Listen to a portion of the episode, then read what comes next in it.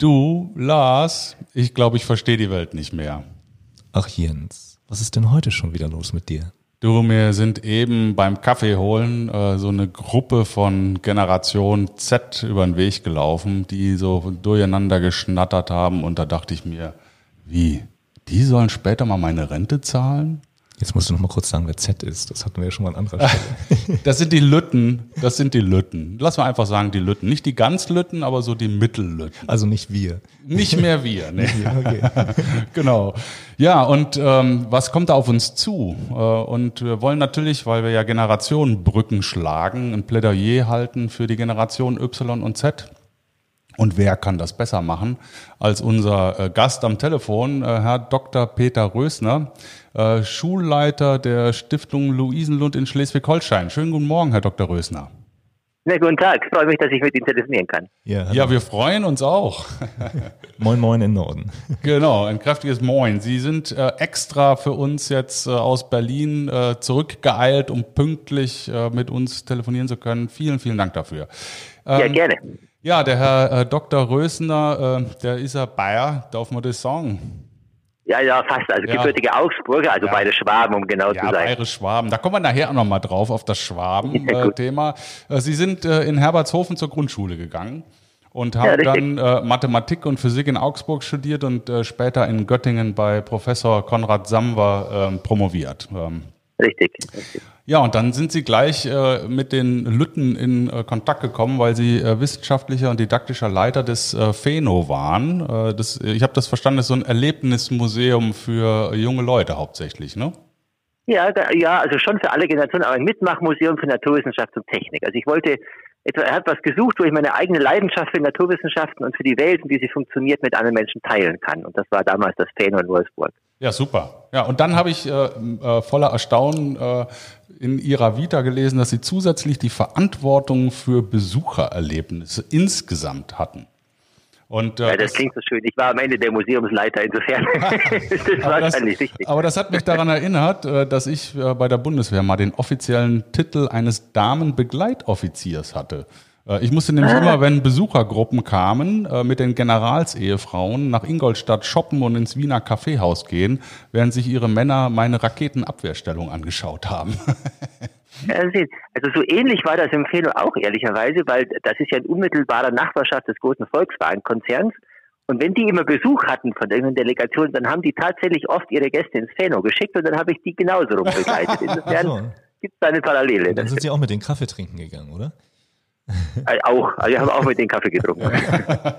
ja, super, sehr schön. Ähm, ja, danach ging es dann weiter. Dann sind Sie äh, Gründungsgeschäftsführer und später Vorstandsvorsitzender der Stiftung Haus der kleinen Forscher geworden, was sich ja äh, wirklich genau. äh, super anhört und auch in Ergänzung zum Pheno natürlich äh, sich wieder auf die kleinen äh, MINT-Experten äh, fokussiert. Äh, und, und seit Januar 2014 sind Sie Leiter der Stiftung äh, Luisenlund, richtig?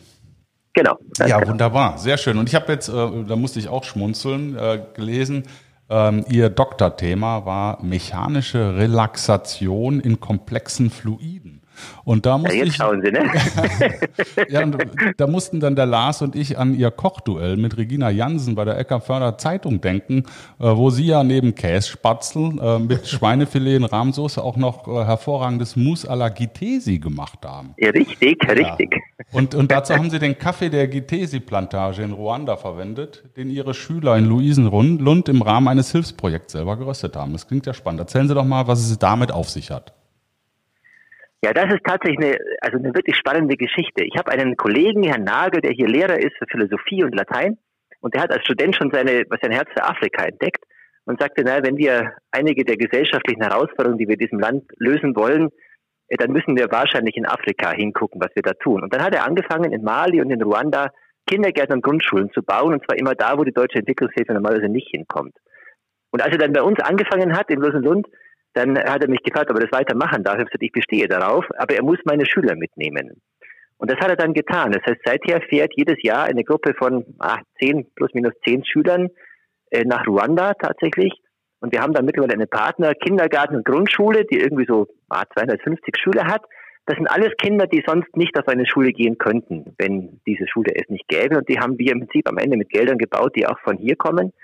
Und bei einem dieser Besuche haben sie dann, also natürlich ein bisschen Land und Leute angeschaut und eine Kaffeeplantage in Ruanda angeschaut. Kaffee aus Ruanda steht für tatsächlich für Spitzenkaffee. Die Plantagen sind dort sehr klein, das heißt, die können nicht über Menge arbeiten, sondern über Qualität des Kaffees. Und dann haben wir, entstand so die Idee, können wir nicht von diesem Plantagenbesitzer, der irgendwie sehr nett war, den Kaffee einkaufen, also hierher äh, nach Deutschland, nach Lusenlund importieren, den hier veredeln, also rösten, vielleicht irgendwie nett verpacken und dann wieder verkaufen. Den Verkaufserlös könnten wir doch dann wieder in diese kleine Schule in Ruanda stecken. Also das ist so irgendwie so der eine Weltgedanke par excellence sozusagen. Und tatsächlich tun wir das jetzt seit vier Jahren, jetzt im vierten Jahr und haben mittlerweile eine kleine Kaffeerösterei hier an der Schule und ich habe Schülerinnen und Schüler, die echt Experten jetzt geworden sind im Kaffeerösten, die dann, ich meine, wir sind in der Schule, wir haben auch Chemie, ne? also das heißt, da kann man ja auch gleich Bitterstoffe analysieren und den Säuregehalt des Kaffees. Das ist schon ziemlich cool, was man da machen kann. Und tatsächlich erlösen wir da ah, Größenordnung 20.000 Euro jedes Jahr mit, also etwas mehr über einer Tonne Kaffee, die wir da mittlerweile importieren. Also das ist ein, also so, so eigentlich denke ich mir immer müsste Schule sein. Also, dass also, Schülerinnen und Schüler echte Aufgaben haben, dass es irgendwie um die Welt geht und ich meine, sehen Sie, wir führen zum Beispiel ein Zollbuch, weil man als Kaffeeröster nämlich die Kaffeesteuer bezahlt, 2,19 Euro pro Kilo übrigens. Also es sind schon einfach Lernerfahrungen, die man sonst im Schulbuch an der Tafel nicht machen kann. Und das finde ich großartig. Mm, super. Wir müssen, glaube ich, Herr Dr. Rösner, tolle Geschichte, nochmal kurz die Hörer abholen, die ähm, Luisenlund an der Schlei oben in Schleswig-Holstein nicht so kennen. Lange Tradition und Geschichte. Ähm, holen Sie da nochmal die, die Hörer ab und erzählen so ein bisschen, was, was ist Luisenlund, was, was verbirgt sich dahinter? Das stimmt, das ist eine gute Hinweis. Also Luisenlund ist ein Internat in Deutschland, in Schleswig-Holstein haben Sie zu Recht gesagt.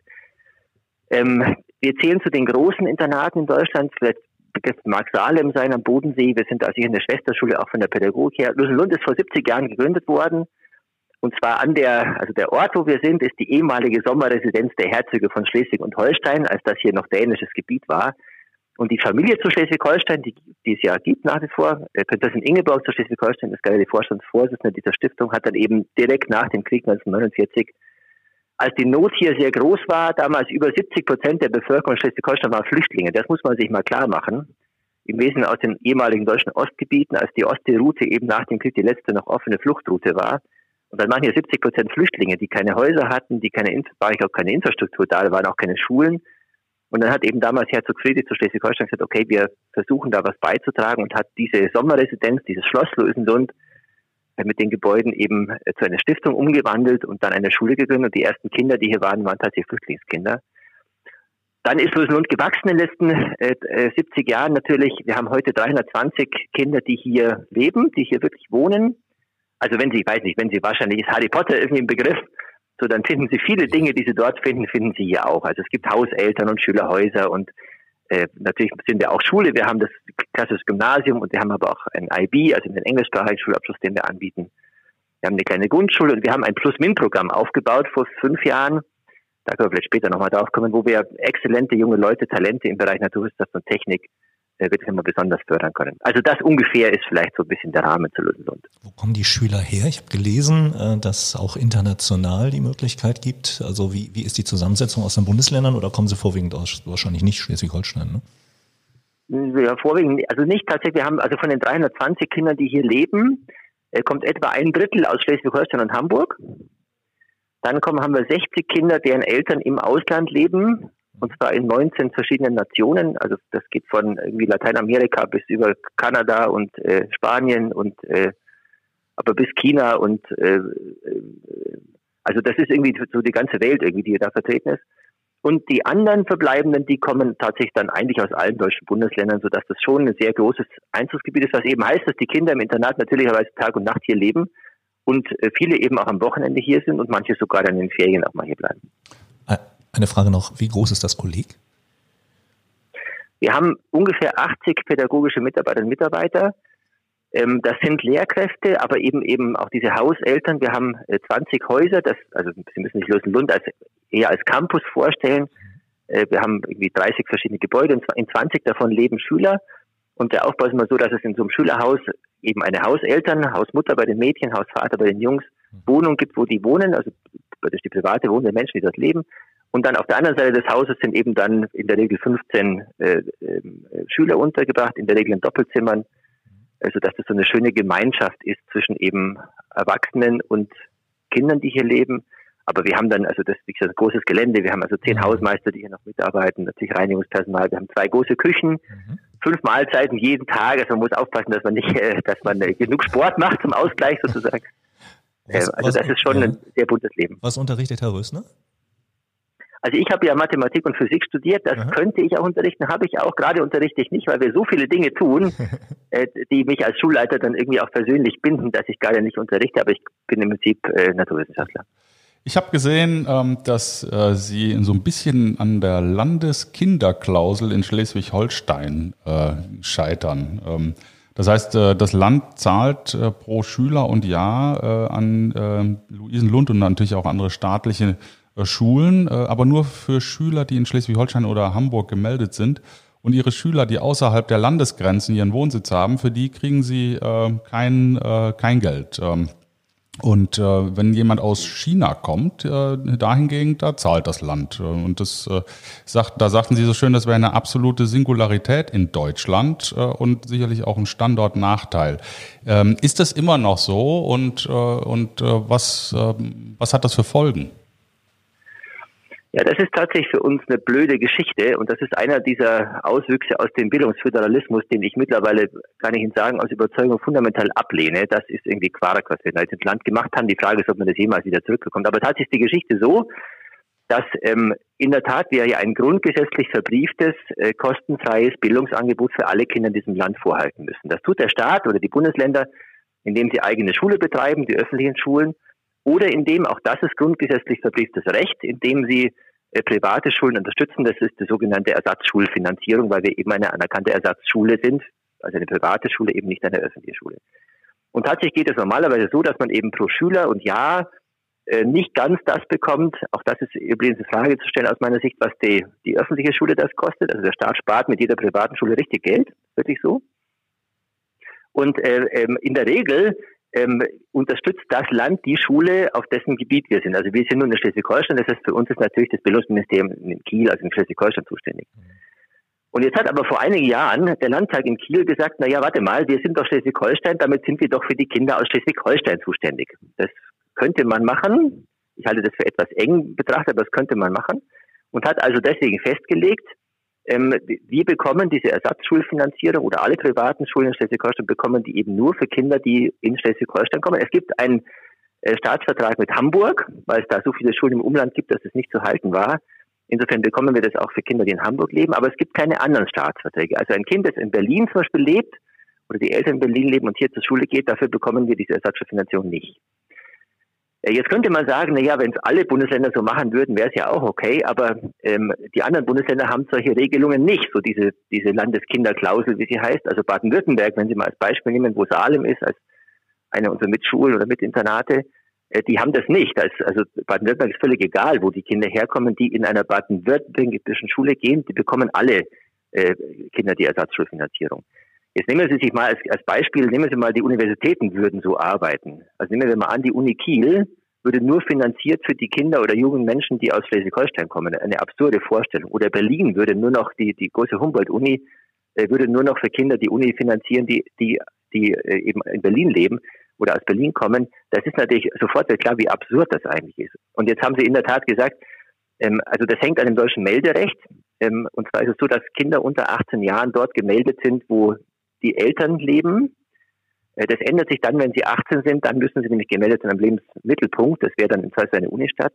Aber solange sie eben nicht 18 sind, sind sie zu Hause zu melden, auch wenn sie die meiste Zeit hier im Internat sind. Äh, Nur wenn die Eltern im Ausland leben, also zum Beispiel in China tatsächlich, äh, dann muss das Kind trotzdem ja ein Aufenthaltsrecht hier in Deutschland haben. Und nachdem die Eltern da nicht sind, muss es dann die Schule sein, also das Internat. Das heißt, tatsächlich gelten El Kinder, deren Eltern in China leben, weil sie hier in Lustenlund gemeldet sind als Landeskinder. Also dafür bekomme ich die Ersatzschulfinanzierung. Kinder, die aus Kiel oder aus Lenzburg hier zur Schule gehen, sind auch Landeskinder. Aber Kinder, die in äh, Köln oder Berlin oder Hannover wohnen, zählen nicht als Landeskinder. Das heißt, es gibt in diesem Land, das muss man sich jetzt doch auf der Zunge zergehen lassen, tatsächlich 80, ungefähr 80 Kinder in Deutschland, äh, für die es keine staatliche Bildungsförderung gibt. Und das ist wirklich eine Singularität, weil wir das einzige Internat sind als allgemeinbildende Schule, die in einem Bundesland ist, weil das hat nur Schleswig-Holstein, Mecklenburg-Vorpommern, da gibt es aber kein Internat. Also insofern ist das wirklich eine, eine Rarität in Deutschland, dass es, also es gibt 80 Kinder in Deutschland, für die der Staat kein Geld für die allgemeinbildende Schule bezahlt. Und die sind alle hier. Und, und also schon, schon eine obskure Regelung. Ja, da kommt man aber nicht ran. Also das, ich halte das für, also ich, das ist jetzt aber meine persönliche Meinung, ich bin kein Jurist, ich halte das für wirklich äh, absurd. Wie gesagt, der Aus, Auswurf dieses Bildungsföderalismus, das ist ein Systembruch, weil die anderen Bundesländer eben die Schulen betrachten und nicht die Kinder und Schleswig-Holstein die Kinder betrachtet und nicht die Schulen. Ähm, ich weiß auch nicht, wie man da rankommen kann. Insofern müsste man es, kann man eigentlich nur politisch lösen. Ähm, das versuchen wir auch, aber das ist natürlich äh, einfach schwierig wieder zurückzudrehen. Insofern, äh, so, was es für uns als Nachteil bedeutet, heißt, dass ich für diese 80 Kinder eben keine öffentliche Förderung bekomme. Was eben heißt, ich muss sehen, dass ich mein Angebot effizienter gestalte oder besser gestalte, was immer, weil die anderen Internate, mit denen ich ja auch am Ende im Wettbewerb stehe, äh, diesen Nachteil nicht haben. Und das ist schon ein Punkt. Aber äh, apropos Absurdistan, als ähm, wir von Mainz nach Hamburg gezogen sind, äh, von G9 zu G8, musste mhm. mein äh, großer Sohn äh, mitten im Jahr, als wir das erfahren haben, anfangen, dann äh, nachmittags mit Nachhilfe Latein zu lernen, weil er dann äh, nämlich äh, feststellte, er hat ein Jahr gegenüber den Hamburgern Lateinern verloren und äh, kam dann in Hamburg auch noch in eine bilinguale Klasse und äh, war dann nach zwei Jahren kurz vorm äh, Kinderburnout äh, und ist also an dem äh, föderalen Schulsystem, äh, äh, dann hat er sich da auch so ein bisschen dran gerieben äh, und äh, ist alles gut gelaufen, aber äh, da äh, dann sind es sicherlich die einzigen, die diese äh, föderalen Systeme, ähm, ich sag mal, durch Umzug, äh, meistens jobbedingt, natürlich zu spüren bekommen haben. Und ich persönlich, ich kann in einer äh, Zeit wie heute das überhaupt nicht nachvollziehen, äh, dass wir keine äh, einheitlichen Gesetzesregelungen haben, dass es immer noch erschwert wird, von A nach B zu ziehen, dass man das tatsächlich immer noch, ähm, ähm, ja, ich sag mal, im Hinterkopf haben muss, um seine Kinder nicht äh, zu benachteiligen. Äh, und äh, da kann man sicherlich vom Hölzchen auf Stöckchen kommen, aber ähm, Sie haben ja gesagt, Sie finden das absurd und Sie, sind, Sie lehnen das mittlerweile äh, auch ab. Und äh, Sie haben ja ähm, erzählt, als wir das letzte Mal uns gesehen haben, dass sie derzeit so ziemlich alles auf den Kopf stellen. Also zumindest kam das so bei mir an. Äh, und Ihre Frage, äh, warum sollen Schüler eigentlich in dieselbe Klasse gehen, nur weil sie gleich alt sind? Äh, man geht ja auch nicht mit Gleichaltrigen in den Skikurs, sondern mit denen, die ungefähr so gut sind wie man selber. Das hat immer noch nachgeklungen bei mir. Was haben Sie denn vor und warum sind Sie so disruptiv unterwegs? Also ich glaube, also sehen Sie die Jetzt sind wir beim System Schule, wie auch das deutsche Gymnasium organisiert ist. Und das hat sich seit 150 Jahren nicht geändert, nämlich als Bismarck ungefähr die Schulpflicht eingeführt hat. Also seit 150 Jahren sortieren wir Kinder, die eben zufällig gleich alt sind, in Klassen. Die mögen unterschiedlich groß sein, aber es ist im Wesentlichen alterssortiert. Und dann müssen diese Kinder in einem Klassenunterricht äh, in der gleichen Geschwindigkeit, am besten mit dem gleichen Ergebnis, das Gleiche machen. Und zwar in einem in der Regel viereckigen Raum mit einem Deckel drauf und vorne eine Tafel und einem Lehrer lassen Sie die Tafel durch ein Smartboard ersetzt sein heute, aber das ist im Prinzip das Gleiche. So, und äh, Sie haben das Beispiel Skifahren angesprochen. Also im Sport ist das relativ klar. Also stellen Sie sich mal vor, ähm, jemand, der heute in der deutschen Fußballnationalmannschaft spielt, würde im normalen Training äh, immer mit so Bolzplatzkickern zusammen sein. Also das würde dem wahrscheinlich keinen Spaß machen und den anderen auch nicht. Also möglicherweise würde diese Bolzplatzmannschaft gewinnen, weil sie einen Nationalspieler hat, aber der würde sich nicht entwickeln können. Der entwickelt sich dann, wenn er gegen äh, Menschen spielt oder gegen Spieler spielt, die gut, gleich gut sind oder sogar besser sind, als er dann entwickelt. Wenn Sie Schach spielen lernen wollen, also wenn Sie Schach spielen gegen jemanden, der viel besser ist, dann verlieren Sie immer. Das macht keinen Spaß, da hören Sie mal auf. Wenn Sie Schach spielen gegen jemanden, der viel schlechter ist, das, dann gewinnen Sie immer, das ist aber auch langweilig. Das heißt, wenn Sie, wenn Sie Spaß haben wollen am Schachspielen, müssen Sie eigentlich gegen jemanden spielen, der so ein bisschen besser ist. Von zehn Partien gewinnen Sie sieben und er drei. Das heißt, wenn Sie sich wirklich fokussieren und echt anstrengen, haben Sie eine echte Chance. Und daran wächst man. Noch ein Beispiel. Wenn, nehmen wir an, ich möchte Spanisch lernen. Nun bin ich 46 Jahre alt. Ich könnte also zur Volkshochschule gehen und sagen, hier bin ich und ich möchte Spanisch lernen. Und dann würde die Volkshochschule ja sagen können, naja, Rösner, du bist 46, äh, dann geh doch in den Kurs mit den anderen 46-Jährigen. Und sofort wird klar, dass auch das irgendwie absurd ist. Äh, das bringt ja nichts. Also die würde die Volkshochschule, selbst die Volkshochschule würde wahrscheinlich sagen, gut, Rösner, wenn du Spanisch lernen willst, dann ist hier ein Einstufungstest, jetzt schauen wir, was du schon kannst. Und dann kommst du in den Kurs mit denen, die ungefähr auf deinem Niveau sind, sodass ihr euch gemeinsam in dieser Sprache weiterentwickeln könnt. Das macht ja auch Sinn. So, und wir stellen eben fest, im Gymnasium, nehmen Sie mal eine durchschnittliche neunte Klasse, Und nehmen Sie mal Mathematik zum Beispiel, da haben wir Kinder drin, die sind beim Bruchrechnen spätestens in der sechsten Klasse ausgestiegen, das können die nicht. Und warum können die das nicht? Weil für Bruchrechnen in der sechsten Klasse irgendwie 20 Unterrichtseinheiten vorgesehen waren. Das hat ihnen nicht gereicht. Die hätten einfach ein bisschen mehr üben müssen und erst dann weitermachen, wenn sie es können. So geht aber Schule nicht, sondern nach diesen 20 Unterrichtseinheiten, die vorgesehen sind für den, das Bruchrechnen der sechsten Klasse, sagt der Lehrer, gut, jetzt schreiben wir in der Klausur, äh, da kommt der Schüler mit einer schlechten Vier raus, weil er irgendwie so die Grundlagen eben vielleicht gerade irgendwie beherrscht hat. Also das heißt, im Wesentlichen hat er, bekommt er als Rückmeldung, was er schon wusste, er kann es nämlich nicht. Da kann man überlegen, wie, also wie motivierend das eigentlich ist, wenn man in Mathe immer mit einer Vier rausgeht und im Wesentlichen die Leute immer sagen, okay, du kannst es nicht. Ähm, er hat aber auch keine Chance, daran weiter zu arbeiten, weil dann kommt das nächste Thema und nach diesem nächsten Unterrichtseinheit wird er wieder eine Vier bekommen, weil er es eben nicht kann. So, und das, glaube ich, müssen wir mal fundamental aufbauen. Sie können auch die Guten übrigens anschauen, ne? also die wirklich guten Schüler. Äh, die brauchen nicht 20 Unterrichtseinheiten, denen würden vielleicht 10 reichen und die können einfach weitermachen. Ähm, wir zwingen die permanent unter ihren Möglichkeiten zu arbeiten und sich im Wesentlichen zu langweilen. Mhm. So, und das liegt natürlich daran, dass wir die in Klassen sortieren. Und das, und zwar altersmäßig. Und, und das, glaube ich, ähm, müssen wir mal überwinden. Also das heißt, ich schlage vor, eine andere Struktur von Schulorganisation zu finden, die dieses altershomogene Klassenprinzip auflöst. Ich glaube, wir können es ersetzen, sagen wir mal, durch drei wesentliche Elemente. Das eine ist, bleiben Sie bei Mathe, da ist es sofort klar, ich glaube, dass die Kinder mehr Zeit brauchen, um üben zu dürfen. Und ich finde, wir sollten dann ähm, sie einen Leistungstest machen lassen, wenn sie zumindest mal selber sagen, jetzt habe ich das so geübt, dass ich es auch kann. So, das wird am einen schneller gehen, am anderen langsamer gehen. Also wir akzeptieren, dass die Kinder unterschiedlich schnell sind, vielleicht weil sie unterschiedlich talentiert sind oder weil sie auch unterschiedliche eigene Bildungsbiografien natürlich schon hinter sich haben. Das heißt, wir brauchen Zeit zum Üben und das muss jeder für sich. Ich sage meinen Schülern manchmal, lernen, lernen ist ein aktives Verb, das heißt, das muss man leider selber machen. Und wenn Sie über Bruchrechnen nachdenken, dann hilft es nicht, wenn Sie zuschauen, wie es der Lehrer dreimal an der Tafel macht, sondern Sie müssen einfach selber 20 Mal geübt haben, dann können Sie die 21. auch. Das Zweite, was wir vorschlagen, ist, dass wir in kooperativen, also kooperatives Lernen in kleinen Gruppen machen. Das macht immer dann Sinn, wenn die Schüler zum Beispiel auch gemeinsam etwas Neues erarbeiten wollen. Also wenn man über ein Referat nachdenkt oder wenn man über ein Projekt nachdenkt oder solche Dinge tut.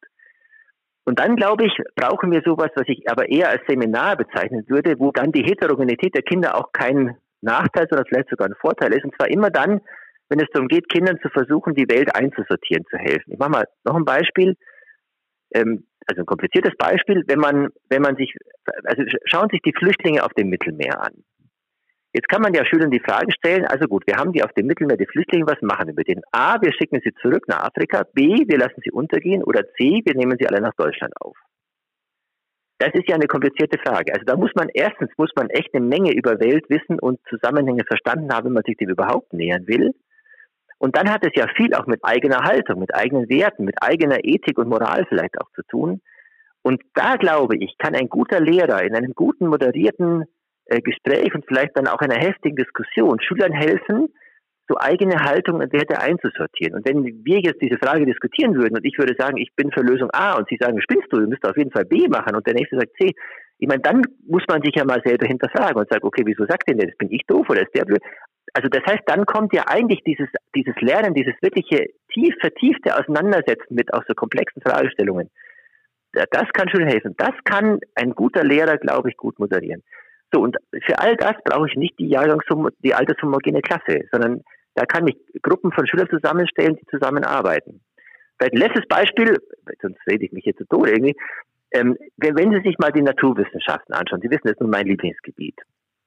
So Naturwissenschaften muss man irgendwie begreifen. Und begreifen hat was mit Anfassen zu tun, mit den, ne, mit den Händen wirklich etwas zu begreifen. Und ich bin der festen Überzeugung, wenn Sie Naturwissenschaften machen, dann müssen Sie in ein Labor gehen. Das ist für die Chemie oder für die Biologie oder für die Physik völlig einerlei Technik sowieso. Man kann Chemie nicht an der Tafel lernen. Das geht nicht. Also ich behaupte, das geht nicht. Und Physik auch nicht. Sondern Sie müssen diese Experimente wirklich machen. Und die Methode des naturwissenschaftlichen Erkenntnisgewinns ist eben, die Natur zu befragen.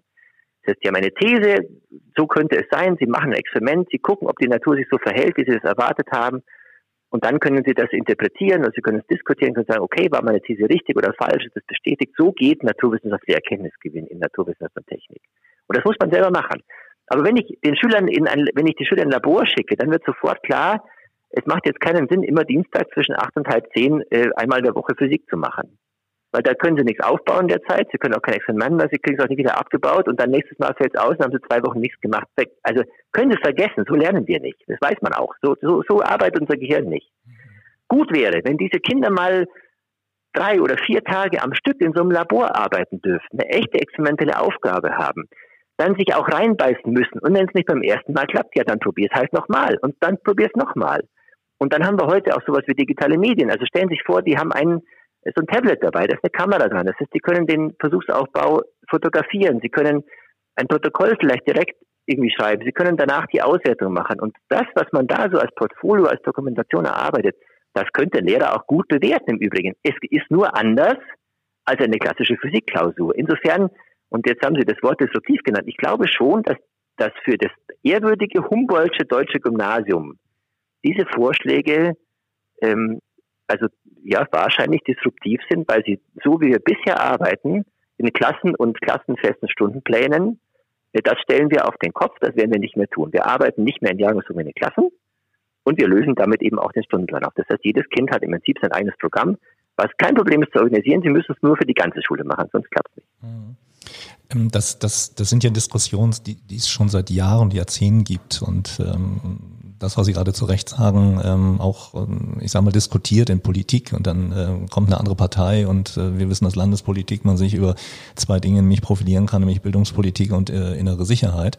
Und dann ist das, was, was äh, Jens vorhin gesagt hat, nämlich äh, Nachteil, wenn man von einem ins andere Bundesland zieht. Ähm, ich hätte zwei Fragen, nämlich einmal wie, wie, wie Politik, ähm, ich glaube, Frau Prien ist oben Bildungsministerin, die ist ja aus, aus Hamburg dann hochgekommen wie man damit umgeht, wie, wie offen da die Ohren sind für sowas, wie sie überhaupt eine Lobby haben. Es gibt nicht so wahnsinnig viele Internate in Deutschland. Äh, wie kann man äh, da seine kleinen Fluchten finden und das umsetzen, was Sie gerade sehr progressiv und, und sehr gut dargestellt haben, um dann etwas anders zu machen, obwohl Sie ja, ich sag mal, eingebunden sind, staatliche Abitur, Sie müssen die Lehrpläne genauso machen wie das äh, normale Gymnasium, was paar Kilometer weiter ist. Welche Möglichkeiten gibt es da und wie geht die Politik damit um? Also wir haben das Glück, dass wir eine sehr, sehr schnelle und progressive Bildungsministerin haben, Frau Prien tatsächlich, die ich sehr schätze und die dieses Land gerade oder die Bildung in diesem Land, auch die öffentliche Bildung gerade wirklich, äh, wirklich verändert, wie ich finde, jetzt im Positiven.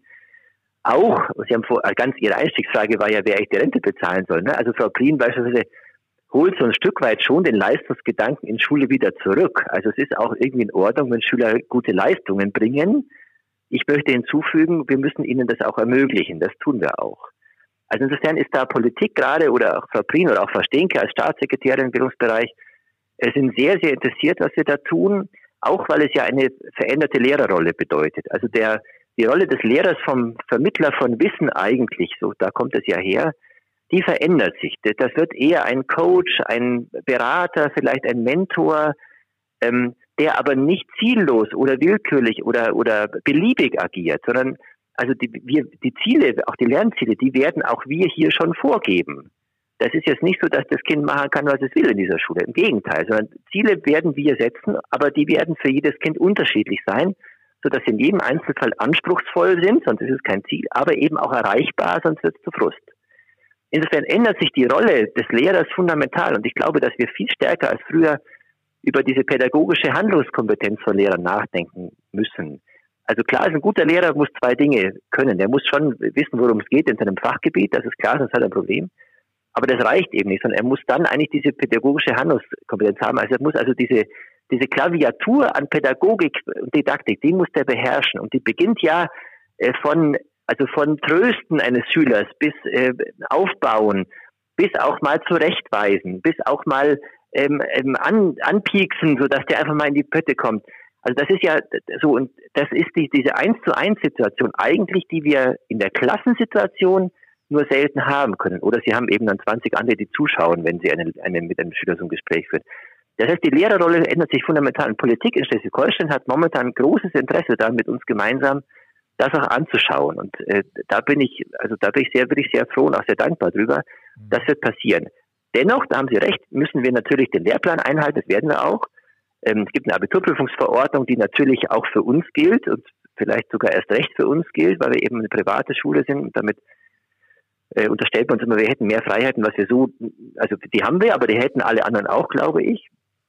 Und ähm, äh, was wir also tun werden, ist, dass wir dieses Konzept von Schule, das ja anders ist, als es bekannt ist, äh, aber nicht verboten im Übrigen. Also es gibt kein Gesetz, wo drin steht, dass die äh, Schüler in jahrgangshomogene Klassen unterrichten. Das gibt's gar nicht. Also das kann, könnte man auch anders machen.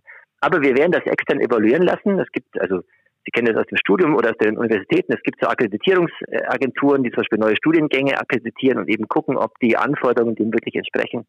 Das wollen wir auch tun. Das heißt, wir werden so eine Agentur beauftragen, dieses Oberstufenkonzept dann für uns auch äh, zu akkreditieren, sodass wir für uns, aber dann eben auch für die Politik zweifelsfrei den Nachweis erbringen können, dass alles, was wir tun, konform ist mit der mhm. Abiturprüfungsverordnung und natürlich auch mit den Anforderungen, die das Abitur am Ende hat. Mhm. Noch eine kurze Nachfrage. Ähm, Herr Dr. Rösner, Lehr Lehrermangel allenthalben. Äh, wieso sollte jetzt jemand zu Ihnen kommen, der nicht, äh, ich sag mal, verbeamtet werden kann bei Luisenlund, äh, wenn, wenn das Gymnasium um die Ecke im, im Land ihm eine gute Verbeamtung bietet? Äh, was, was ist der Unterschied? Also der, in der Tat ist es so, dass wir hier nicht verbeamten, sondern die Lehrer sind hier im Angestelltenverhältnis. Man kann sich aber als Landesbeamter in der Regel auch, man kann das beurlauben, man kann sich beurlauben lassen für den Einsatz in privaten Schulen, das geht hier auch. Aber die Lehrkräfte, die sich bei uns bewerben, und es sind deutlich mehr, als wir hier an Stellen haben, mhm. Äh, bewerben sich nicht, weil sie unbedingt verbeamtet werden müssen, sondern weil sie eine pädagogische Passion haben, eine Leidenschaft für die Arbeit mit jungen Menschen. Und das ist, was mich da also froh macht, wenn ich meinen Lehrern hier zuschaue, dass die, also, also die haben wirklich einfach Freude an den, natürlich den Inhalten, sonst hätten sie dieses Fächer wahrscheinlich gemacht, aber eben auch am Umgang mit den Kindern. Und was ich jetzt beschrieben habe, so an konzeptionellen Veränderungen, ist für einen, für einen Pädagogen, der nach diesem Wort gerne, also das, dieses Wort eine Berufung, also kein Job, sondern eine Berufung ist, ist das ein Eldorado, weil sie solche Möglichkeiten, nämlich diese, diese persönliche Interaktion, dieses, na, mit dem Schüler gemeinsam um diese Sache ringen und um das Verständnis ringen um der Dinge, die es da geht, äh, das kriegen sie eben so im Klassenverband normalerweise nicht hin. Und deshalb gibt es viele Lehrkräfte, die sich eben sehr, sehr bewusst hier bewerben und die dann auch sagen, das mit dem Beamtenstaat, das ist schon recht, das ist ja, ich möchte das nicht kritisieren, in jedem Einzelfall mag das auch ja irgendwie eine gute Entscheidung sein. Ähm, aber die, die, sag mal, die Interpretation von Schule und Bildung und Lernen und Lernen ist hier eben so anders, dass wir solche Lehrer eben auch dann in wirklich äh, außerhalb großer Zahl ansprechen. Jetzt ähm, habe ich natürlich aus der Wirtschaft kommend ähm, eine ganz andere äh, Stoßrichtung, die ich Sie nochmal bringen möchte. Ähm, es ist ja so, dass äh, in den Jahren 2015 bis 2025 äh, nochmal ungefähr 2,8 Millionen ähm, Arbeitnehmer äh, rauswachsen ähm, und äh, die ähm, jungen Leute von heute, die guten und die mittelmäßigen, sich äh, anscheinend wohl niemals Sorgen um einen Job machen müssen. Zumindest wird das kolportiert.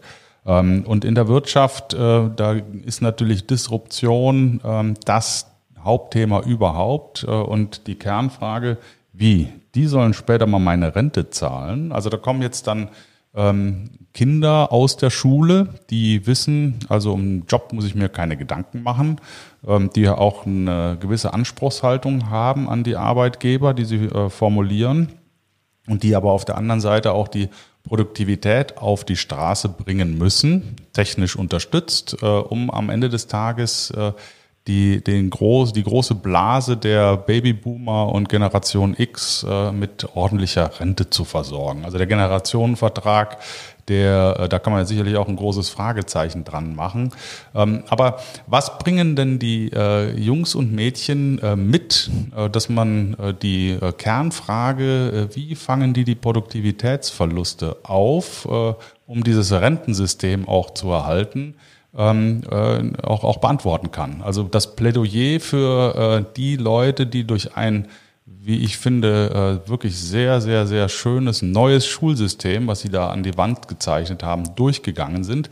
Äh, wer kommt da auf uns zu? Was für äh, Produktivkapital in Anführungszeichen ähm, kommt da auf die Straße? Erstens. Und zweitens, wenn sich äh, Lehrer und äh, Politiker äh, darüber Gedanken machen, wie ein Curriculum aufgesetzt wird, äh, was dann Schüler äh, letztendlich durch die Schule bringt, die dann hinterher arbeits- und einsatzfähig sind in einer sich sehr schnell drehenden Wirtschaft. Wo ist denn da die Wirtschaft involviert? Äh, wie weit gibt es denn äh, das Mentorship, wo Wirtschaftsfachkräfte in die Schulen gehen und den äh, Kindern helfen, äh, ich sag mal, das wirkliche Leben außerhalb der Schule auch mal kennenzulernen. Wo gibt es da die Verbindung, um sicherzugehen, dass der Übergang von der Schule in die Wirtschaft wirklich nahtlos stattfindet? Also ähm, das, jetzt haben Sie ja mehrere, also Sie haben ja viele Fragen in Wirklichkeit gestellt. Ähm, vielleicht fange ich mit dem letzten tatsächlich einmal an. Also tatsächlich, wir tun das hier sehr intensiv, äh, weil ich der Überzeugung bin, dass in der Tat, ähm, also je echter die Herausforderungen sind, desto mehr sind Schüler bereit, sich dafür zu engagieren. Also nehmen Sie dieses Kaffeeprojekt, mit dem wir angefangen haben. Äh, das ist eine echte Herausforderung und die Frage ist, wie kriegt man gute Kaffeequalität hin und man muss es einfach auch selber machen. Äh, da sind die Schüler, das kann ich Ihnen versprechen, da sind die dabei und zwar richtig. Äh, wenn wir ähm, äh, wir haben letztens darüber nachgedacht, dass es zum Beispiel diese, es gibt diese, wenn Sie an Klimawandel denken und solche Fragen, ähm, dann gibt es diese Zertifizierungsagenturen heute, die Ihnen dann, wenn Sie Unternehmen sind, zum Beispiel äh, zertifizieren kann, dass sie CO2-neutral sind und dann müssen Sie irgendwie, können Sie irgendwelche Abgaben und irgendwelche Institutionen bezahlen und dann können Sie irgendwo, die sagen dann, Sie investieren dieses Geld in Bäume, die in Mexiko gepflanzt werden, die aber in Klammern auch noch keiner gesehen hat. Also das ist ja moderner Ablasshandel. Also wir haben zum Beispiel darüber nachgedacht, können wir nicht eigentlich in Schleswig-Holstein, jetzt meine Schüler, eine Firma gründen, die sagt, okay, wir zertifizieren auch Unternehmen, das können wir. Das ist jetzt nicht so, nicht so komplizierte Physik oder, oder Mathematik. Also so CO2-Verbrauch kann man schon irgendwie ausrechnen von so einem Unternehmen. Und dann könnte man sagen, gut, jetzt wissen wir, wenn eine, eine deutsche Buche oder Eiche wächst, wie schnell die wächst, also wie viel CO2 die bindet. Dann könnte man sagen, gut, dann muss man halt irgendwie einen Hektar mal aufforsten. Flächen in diesem Land gibt es genug, also man könnte hier schon ein paar Waldflächen mal aufbauen. Ähm, das ist ein echtes, das ist eine echte Herausforderung. So, dazu haben wir uns jetzt Forstwirte geholt, die nämlich erklärt haben, wie das geht mit dem Baumwachstum. Dazu haben wir uns Experten geholt, wie man, also aus der Wissenschaft, wie man eigentlich äh, das mit diesem CO2-Abdruck berechnet und wie man das eigentlich macht und was da reingehört. Also eine Menge gelernt dabei. Und ich glaube, so, zu solchen Themen sollte man als Schule Experten in die Schule hineinholen, weil die aus der Praxis heraus und auch aus der auch aus der der Leidenschaft, mit der sie selber an diesen Themen arbeiten, natürlich nochmal einen ganz anderen Eindruck machen als der Lehrer, den sie tagtäglich sehen. Das passiert, das kann auch jede Schule, glaube ich, tun. Ähm, ich würde jetzt aber den Bogen nicht so weit machen, glaube ich, dass ich sage, und daraus muss jetzt sofort irgendwie der Produktivjob der Zukunft kommen. Das liegt ein bisschen daran, dass wir die Jobs, die es in 10 oder 15 Jahren gibt, heute noch nicht kennen. Und da bin ich ziemlich sicher. Also wir wissen nicht, also sagen wir mal so, wir wissen, dass sich die Welt äh, also fundamental verändert. Wir wissen auch, dass Routineaufgaben, wie wir sie noch, vielleicht sogar noch in der Produktion haben, künstliche Roboter oder künstliche Intelligenz erledigt werden. Es ist ziemlich klar, dass wir irgendwann selbstfahrende Autos haben werden, für die wir keinen Führerschein mehr brauchen und damit die Taxi- und Bus- und Lkw-Fahrer wahrscheinlich obsolet sind. Es ist aber auch klar, dass es Berufe geben wird, die wir heute noch nicht kennen. Und wenn Sie mal die jetzige Generation, wir haben das genannt, die Generation Z, äh, angucken, die gehen irgendwie im Jahr 2080 in Rente. Und wir sind ziemlich sicher, dass sie bis dahin wahrscheinlich verschiedene Berufe haben werden, weil die Zeit sich so ändert. Ähm, welche das sind, wissen wir nicht. Also das heißt, die auf einen spezifischen Beruf vorzubereiten, so wie das früher möglich war, als die Welt nicht so schnell war, das geht, glaube ich, nicht mehr. Klar ist aber, und das ist auch den Schülern klar im Übrigen, dass eine gute und breite Grundbildung wahrscheinlich eine gute Voraussetzung ist, in der Zukunft zu bestehen, erfolgreich übrigens auch glücklich zu sein, auch Mensch zu sein. Und das ist der zweite Aspekt, den ich hinzufügen wollte. Also natürlich wollen wir die Schüler vorbereiten, dass sie am Ende irgendwie was zu dieser Gesellschaft, zur Produktivität in diesem Land auch beitragen können. Da komme ich gleich nochmal auf das Thema Naturwissenschaften zu sprechen im Übrigen. Ähm, aber ich glaube, dass Schule und allgemeinbildende Schule auch ermöglichen muss, Mensch zu sein in der Zukunft. Und Menschsein ist jetzt mehr als Produktivität. Da geht es um Kunst, da geht es um Musik vielleicht auch, es geht um Ästhetik, es geht um Emotionen, es geht um Fragen des Zusammenlebens miteinander, um Fragen von Beziehung vielleicht, um Kinder, um Familie. Also solche, so, eine, so ein gutes Wertefundament zu haben, in dem Maß, wie die Religionen äh, ja weg erodieren in diesem Land, das ist ja auch wirklich fast erschreckend zuzuschauen, äh, ist die Frage, was müssen wir eigentlich als jetzt erwachsene Generation beitragen, dass unsere Kinder so ein, so ein Wertekompass, so ein Wertefundament bekommen, dass sie eben auch in Zukunft glücklich sein, Mensch sein können, jenseits des Berufs. Beides muss Schule leisten durch eine exzellente Grundbildung vorzubereiten äh, auf das, was da kommt. Und das wird eben wahrscheinlich nicht Wissen sein, sondern es sind eher so, naja, also das sind so Tugenden vielleicht, glaube ich, die wir versuchen, Kindern beizubringen. Also wir haben ein Problem, an so einem Problem mal dran zu bleiben. Also eine, eine die Fähigkeit zu haben, sich in etwas hineinzubeißen, äh, zu ringen um eine gute Lösung und sich nicht gleich irgendwie mit na, aufzugeben und zufrieden zu geben. Oder ähm, sag mal, auch Komplexität wieder zu erfassen. Das ist ein bisschen die Sorge, die ich mir mit diesen unsäglichen Handys mache. Äh, wenn ich meine Schüler, die heute irgendwie Politikkurs äh, haben, frage, lest ihr mal die Zeitung, also das tun sie natürlich nicht. Aber als Antwort kommt dann, naja, wir lesen ja die Headlines bei Spiegel Online und dann sind wir doch gut informiert. Das sind sie nicht. Aber das glauben sie. Also das heißt, so diese, diese Grundtugenden eigentlich, wenn das Schule schaffen würde, dann bin ich sicher, oder würde ich mir auch keine Sorgen machen, dass die Kinder, die das können, dann in 20 oder 25 oder 30 Jahren, wenn die eben im Berufsleben stehen, äh, die werden dann schon ihren Mann oder Frau stehen. Da bin ich zuversichtlich.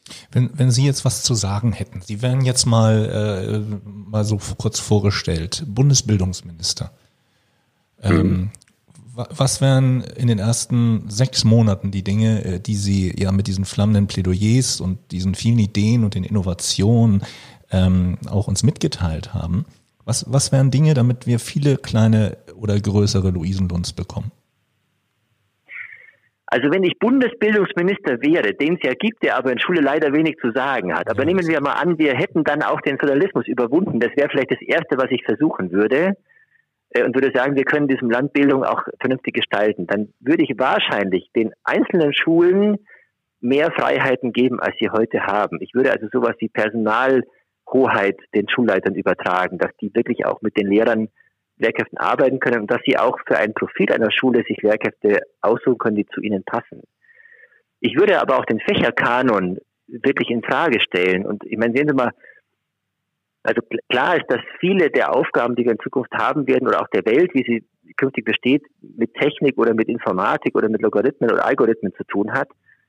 Ähm, also wir brauchen dringendst ein, ein Fach Informatik, glaube ich, wenn man in Fächern weiterdenkt, in der Schule, äh, die wo man die Frage stellen kann, finde ich, ähm, jenseits von kulturellem Lernen, warum brauchen wir eigentlich eine zweite oder dritte Fremdsprache? Ich meine, dass wir hier Deutsch und Englisch in Wort und Schrift beherrschen müssen, das sollten wir ordentlich tun, das glaube ich schon. Aber ich bin mir sicher, dass in zehn Jahren werden wir einen Knopf im Ohr haben, und zwar online mit einer künstlichen Intelligenz dahinter, die jede Sprache dieser Welt deutlich besser übersetzen kann, als wenn ich sie zehn Jahre selber gelernt hätte. Also es sind so Veränderungen, die, die, wissen wir schon. Ähm, also deshalb würde ich zum Beispiel im Gymnasium lieber die zweite und dritte Fremdsprache kappen und äh, dafür den Kindern beibringen, was ein, ein Algorithmus ist, wie man programmiert, wie künstliche Intelligenz funktioniert, wie überhaupt diese Computer funktionieren und was Amazon mit uns macht, wenn es immer weiß, was wir doch bestellen wollen. Das muss man durchschauen, sonst sind wir ausgeliefert diesen Systemen. Ja. Also das sind so Dinge, die an denen ich schauen will. Und tatsächlich würde ich versuchen, ich meine, sehen Sie, der, dieses Land lebt, also der Wohlstand, den wir haben und den wir ja gerne weiter halten würden, ähm, der kommt im Wesentlichen aus dem Innovationsvorsprung, den unsere Unternehmen heute noch haben. Also wir haben bessere Patente, wir haben bessere Erfindungen, als die Chinesen, Japaner und als die Amerikaner haben. Und wenn wir wollen, dass das so bleibt, dann müssen wir es schaffen, dass die Kinder, die wir haben, und zwar die Talentierten, meine ich jetzt, ich sollte die anderen nicht abhängen, aber die Talentierten, dass die bestmögliche Entwicklungsbedingungen haben. Das heißt, wir müssen sehen, dass wir so ein System der Talentfindung oder Talentförderung, wie wir es vielleicht aus dem Sport, übrigens auch aus der Musik kennen, dass wir das übertragen mal auf diesen sogenannten MINT-Bereich. Also dass wir die Jugendforstsieger, die gibt es ja in diesem Land. So, wenn die zurückgehen in ihre Klasse nach dem Wettbewerb, treffen sie auf die anderen 28, die keinen Bock auf Mathematik haben, und dann ist es ganz schön dunkel. Also wir, muss, wir müssen daran arbeiten, dass die talentierten jungen Leute, die das Potenzial haben, später Innovation zu machen, später Unternehmen zu gründen und eben besser zu sein als die Chinesen, als die Amerikaner, die müssen wir exzellent fördern. Also dieses, Sie haben mich gefragt, was würde ich mal, wenn ich Bildungsminister bin. Ich würde dieses, dieses Gleichmachen von Kindern, das würde ich fundamental aufgeben. Also ich glaube, dass, also sehen Sie, im Grundgesetz steht, jedes Kind hat ein Recht auf Bildung. Ich würde das umformulieren, würde sagen, jedes Kind hat ein Recht auf angemessene Bildung. Und die ist vielleicht für Kinder, die sehr unterschiedlich begabt sind, unterschiedlich. Und das mal zu akzeptieren, dass nicht alle Kinder gleich sind, dass übrigens dann auch nicht alle Kinder ein Abitur machen müssen, so wie man das heute denkt, das halte ich für einen fundamentalen Haltungswandel, den diese Gesellschaft dringend braucht. Was? Also wir müssen den Mut haben zu differenzieren und zu sagen, okay, wir haben Kinder, die unterschiedliche Dinge unterschiedlich gut können. Also da sind wir 150-prozentig bei Ihnen. Äh, und ich, ich bin ja ausgebildeter ähm, Stärkencoach, ähm, Clifton Strength, Ah, cool. Äh, ja, das Clifton genau brauchen, Strengths Coach. Äh, und da geht es ja darum, dass ich äh, talentorientiert äh, fördere und ja. äh, ähm, stärkenorientiert agiere. Und ja. äh, bin gleichzeitig ja auch noch äh, ein, ein heißer äh, Verfechter der äh, Fuck-Up-Night-Konzepte, wo Leute auf die Bühne gehen und äh, für eine verbesserte Fehlermentalität äh, ja. plädoyiert, ja. indem äh, das Scheitern hier in Deutschland end endlich ein anderes Stigma bekommt. Und in dem Zusammenhang finde ich auch wichtig, äh, dass wir äh, Kindern ein, eine andere Sicht auf die Welt bekommen, indem wir eben sagen, okay, Scheitern ist, äh, ist cool, weil aus ja. Äh, Scheitern lernst du. Ähm, und ja. fang bitte an, dich mit dir selber zu beschäftigen. Es gibt hier in Hamburg eine Stiftung, die heißt Dialogstark, die kümmert sich um Jugendliche und äh, äh, hilft denen, ähm, authentischer zu werden, indem sie sich ähm, mit sich selber beschäftigen. Also das, was man so Mindfulness, Achtsamkeit auch äh, mhm. äh, bezeichnet, in früheren Jahren anzu, äh, äh, zu beginnen zu trainieren, damit die Kinder mit einem starken und auch wirklich selbstbewussten äh, wesengerechten, authentischen Lebensstil nach vorne gucken. Und wenn die dann auch noch äh, durch Schulen laufen, die tatsächlich äh, ihre Talente fördern und äh, jeder hat Talente. Äh, der mhm. muss nicht unbedingt schulisch äh, immer die äh, Top, äh, äh, der, der Top-Typ sein. Äh, er hat andere Talente, die er aber im schulischen Kontext äh, einbringen kann und äh, damit dann auch seine Mitschüler äh, aus den Socken hauen kann. Diese, äh, diese Wesen werden ja heute teilweise gar nicht gesehen, die kommen gar nicht in Erscheinung. Und das, finde ich, muss auch äh, geändert werden. Also da kann man, glaube ich, sehr, sehr viel dazu tun, dass die Kinder am Ende des Tages selbstbewusst äh, mit einem guten, offenen äh, Gemüt äh, nach draußen gehen und dann auch in der Wirtschaft, wenn dann noch äh, entsprechend Wirtschaft, Politik und Schule enger zusammenarbeiten, dann ihre Leistung erbringen, um unser Land auch wettbewerbsfähig zu halten. Völlig richtig. Also das teile ich ganz genau, das ist der Ansatz, den wir versuchen zu machen. Also eine ressourcenorientierte Förderung von Talenten.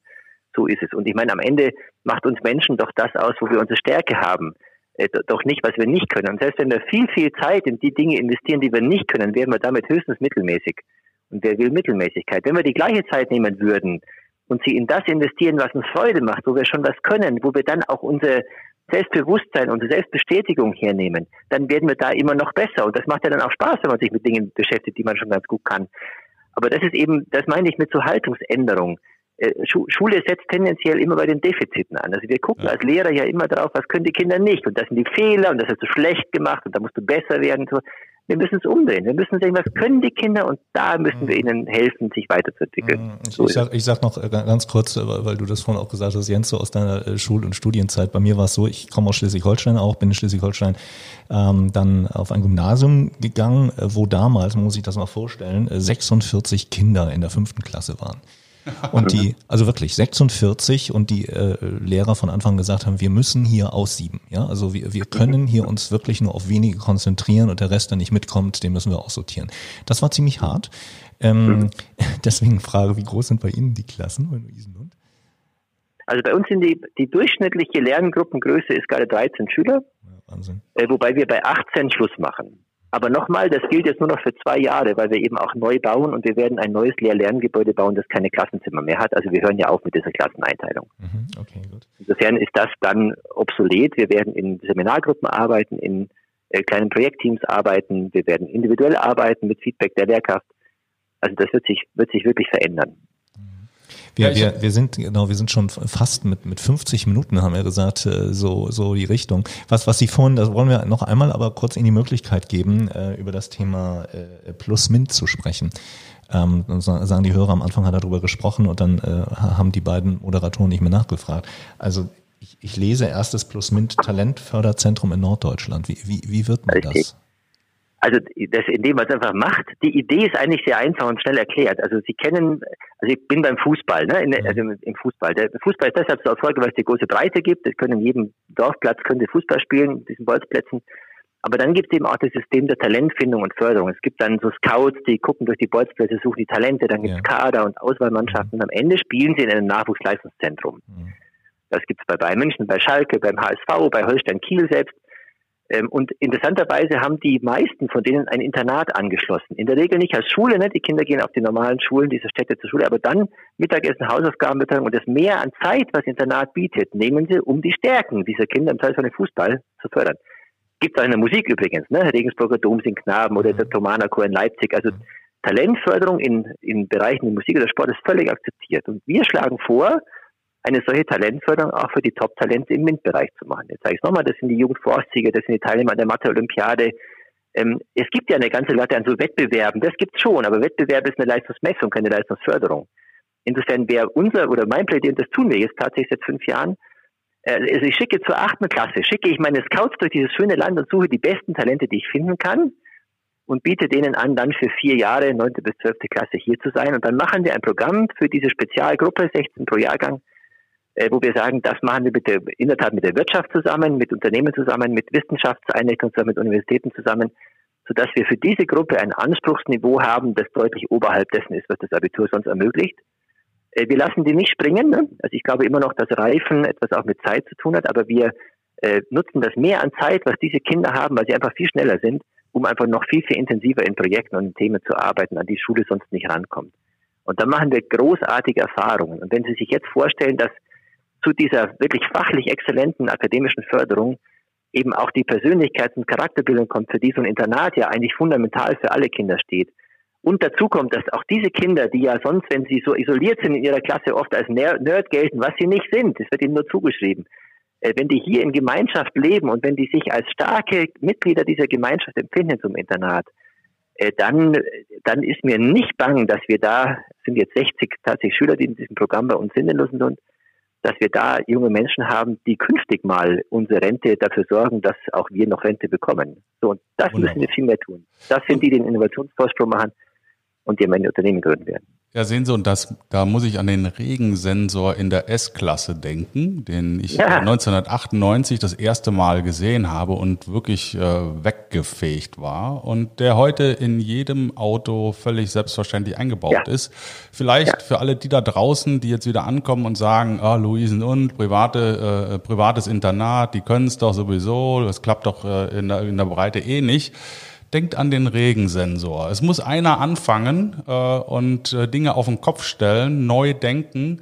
Und wenn das Schule macht, und das wird ihr Modell mit Sicherheit, dann ja. werden irgendwann Regensensoren in allen Autos oder eben disruptive äh, Ansätze in allen Schulen möglich sein. Und dann kommen viele, viele junge Leute engagiert äh, mit einer coolen Schulzeit raus in die Wirtschaft, äh, wissen, was dort gebraucht wird, werden sich produktiv einbringen.